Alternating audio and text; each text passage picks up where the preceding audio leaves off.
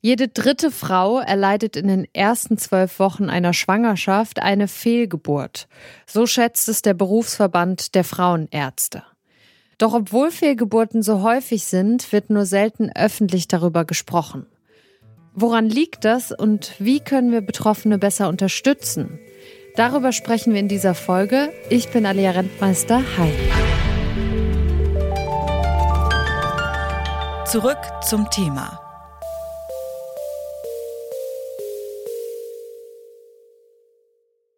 Also ich habe kaum Worte gefunden für das, was mir passiert ist. Ich konnte auch ganz oft allein auf die Frage, wie geht's dir, gar keine Worte finden, weil man das einfach wirklich sehr schwer beschreiben kann, wie es einem geht. Ähm, also ich habe sehr lange gebraucht, um besser darüber sprechen zu können und bin die Gespräche oft umgangen.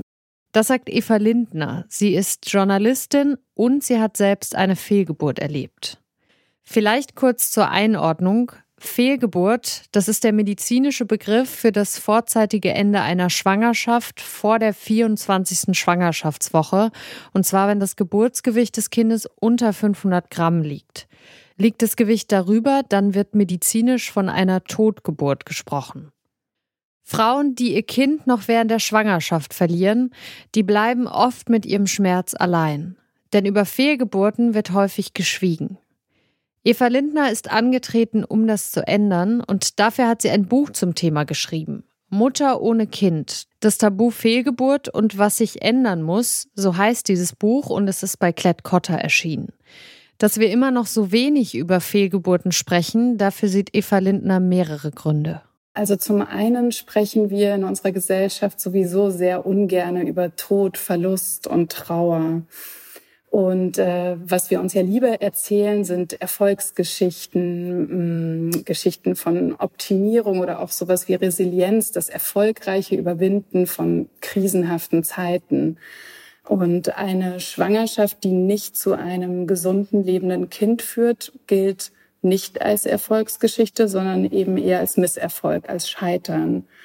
Also ich glaube, das ist der eine Grund. Und was dann bei Fehlgeburten oder bei Schwangerschaftsverlusten noch hinzukommt, ist eigentlich diese Zwölf-Wochen-Regel. Also dass Frauen eigentlich vor dem Ablauf der ersten zwölf Wochen eher nicht über ihre Schwangerschaften sprechen, weil es eben eine sehr risikofragile Zeit ist. Also 80 Prozent der Fehlgeburten passieren in dieser Zeit. Das ist auch so der Grund. Nur das Schwierige daran ist, dass die Menschen dann annehmen, dass Schwangerschaftsverluste so katastrophale Einzelfälle sind. Also in Befragungen hat man herausgefunden, dass Menschen glauben, dass das nur in fünf Prozent der Schwangerschaften passiert. Es passiert aber in mehr als 30 Prozent der Schwangerschaften. Das heißt, es gibt eine riesen Wissenslücke darüber.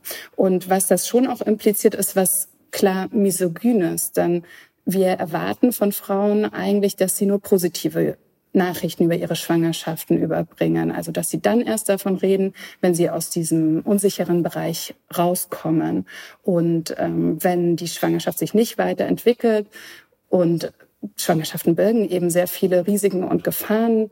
Und diese Geschichten, die wollen wir gar nicht hören. Und das ist schon auch etwas, ja, Frauenfeindliches in der gesellschaftlichen Norm und Erwartung, die dieser Zwölf-Wochen-Regel zugrunde liegt. Viele Betroffene haben nach einer Fehlgeburt Schuld und Schamgefühle.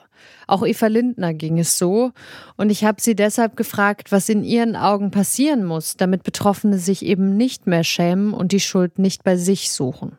Ja, also die Scham, die kommt schon auch daher, dass es im eigenen Körper passiert, denke ich. Also, dass sich Frauen fühlen sich ja sehr schnell verantwortlich für ihre Schwangerschaften und dementsprechend auch für den Schwangerschaftsverlust. Und was es braucht, ist eigentlich auch da viel mehr Wissen und Aufklärung darüber. Denn man hat eben auch herausgefunden in Befragungen, dass zwei Drittel der Gesellschaft annehmen, dass die Gründe für Schwangerschaftsverluste bei den Frauen liegen. Also, dass sie einen Fehler gemacht haben, wie zum Beispiel zu viel Stress gehabt oder was Schweres getragen, was Falsches gegessen, zu viel, zu wenig Sport. Und auch das ist ein total misogynes Narrativ, dass wir gesellschaftlich den Frauen die Schuld an ihren Fehlgeburten zuschreiben. Und die Frauen haben aber so gut wie nie Schuld an ihren Fehlgeburten. Also 60 bis 85 Prozent der Schwangerschaftsverluste basieren auf Störungen in den Chromosomen. Das sind Anomalien, die einfach passieren und die entweder in der Eizelle oder in der Samenzelle vorkommen oder bei deren eben hochkomplexer biologischer Verschmelzung. Also das sind Dinge, die können wir nicht beeinflussen, auch wenn wir noch so gut auf uns achten. Und das ist total wichtig zu wissen, dass wir eben die Schuld nicht den Frauen zuschreiben, sondern dass es einfach was Natürliches ist, was in der menschlichen Reproduktion vorkommt. Ein anderes Problem ist ja auch die medizinische Versorgung. Sie schreiben, Ärztinnen verharmlosen Fehlgeburten oder sie haben oft schlicht nicht die Zeit, um die betroffenen Frauen einfach auch empathisch und ausführlich zu beraten. Was muss sich denn am dringendsten im Gesundheitssystem ändern, um die Situation für Betroffene zu verbessern? Also zum einen braucht es eine ergebnisoffene Beratung der Betroffenen und das findet eben ganz oft nicht statt. Also ähm, Betroffene haben, nachdem festgestellt wird, dass das Herz nicht mehr schlägt oder ähm, genau die Schwangerschaft nicht mehr intakt ist, normalerweise drei Optionen und sie haben normalerweise auch alle Zeit, das in Ruhe zu überdenken und sich mit ihrem Partnern zu beraten. Ähm, sie können abwarten, bis der Embryo und Plazenta sich von alleine lösen und abgehen. Ähm, sie können normalerweise sich medikamentös unterstützen lassen mit Medikamenten, die künstliche Wehen auslösen. Da ist ein Riesenmissstand, dass das einzige Medikament, das da momentan ähm, für Frauen mit Fehlgeburten geeignet ist. Das heißt, Zytotec mit einem Importstopp von der Politik verhängt ist und eigentlich nicht zugänglich ist für die Frauen. Die sind da also gerade wirklich unterversorgt und das ist ein Riesenmissstand. Und die dritte Option ist die Operation, die in Deutschland überproportional häufig angewandt wird, also auch viel häufiger als im Ausland. Fast 85 Prozent der Frauen werden operiert, obwohl das nur bei 10 Prozent der Fälle nötig ist. Also da ist auch ein riesen Missstand in der Aufklärung, denn die Frauen müssen einfach wissen, dass sie drei Optionen haben und nicht nur eine. Was aber passiert ist, dass sie ganz häufig direkt zur Operation geschickt werden. Das ist natürlich, da liegt die Vermutung natürlich auch nahe, dass das einfach für alle Beteiligten auch am lukrativsten ist. Die Kliniken verdienen mit jeder Operation Geld. Die Frauenärztinnen in den Praxen haben sozusagen das Problem vom Tisch, wobei ich auch immer sagen würde, ich bin fest davon überzeugt, dass die meisten ihre Patientinnen gut versorgen wollen. Und der Missstand liegt im System. Diese Beratungszeit, die sie brauchen, auch um empathisch einzugehen auf die Frauen und erstmal sie auch anzuhören, die wird ihnen ja nicht bezahlt. Und dass dann viele sagen, na gut, dann schicke ich die Frau jetzt weiter in die Klinik, das ist nachvollziehbar, das ist ein Riesenmissstand.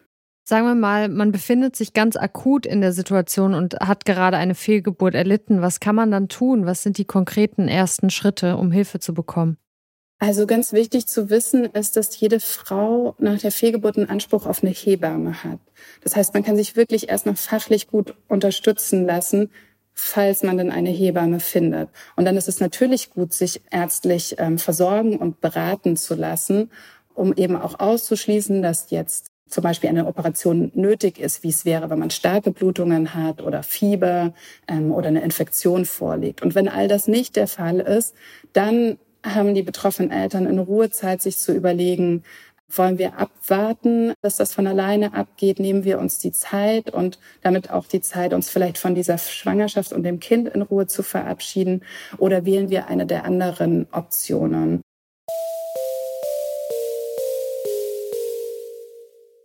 Das war's von uns für heute. An dieser Folge haben Lars Fein und Doreen Rothmann mitgearbeitet.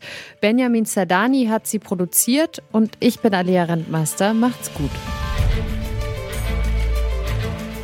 Zurück zum Thema vom Podcast Radio Detektor FM.